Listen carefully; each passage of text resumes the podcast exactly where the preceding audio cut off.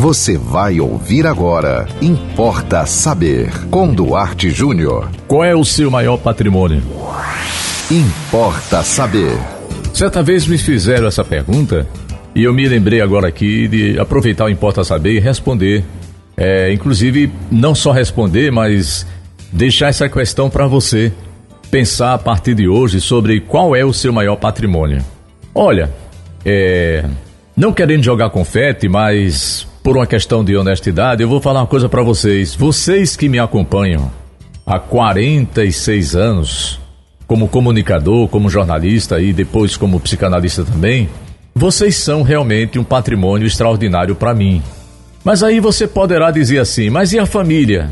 A família é um patrimônio extraordinário. E a fé? A fé é outro patrimônio extraordinário. E a saúde?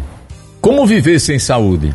Outro patrimônio extraordinário. E os bens materiais?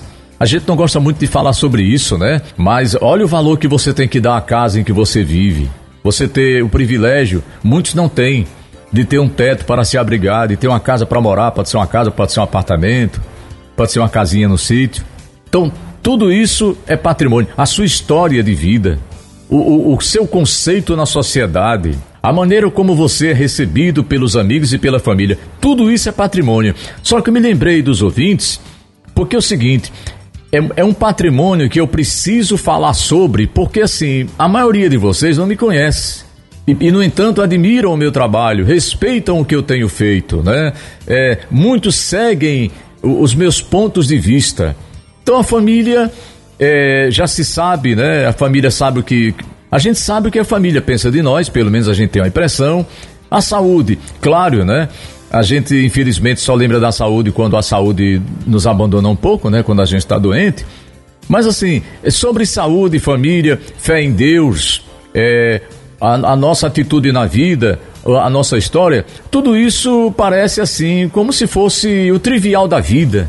Você tem que ter fé em Deus, você tem que ter saúde, você tem que estar de bem com a sua família, você tem que estar de bem com seus amigos, você tem que ter uma história boa para você contar lá na frente, quando você já não tiver mais muita força, muita disposição, quando você achar que já não tem mais tempo de recompor muitas coisas na vida.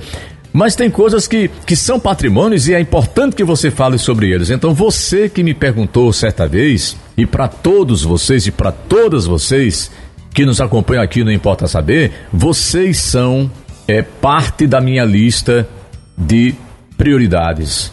Na minha lista de patrimônios, vocês têm um lugar de destaque. Por quê?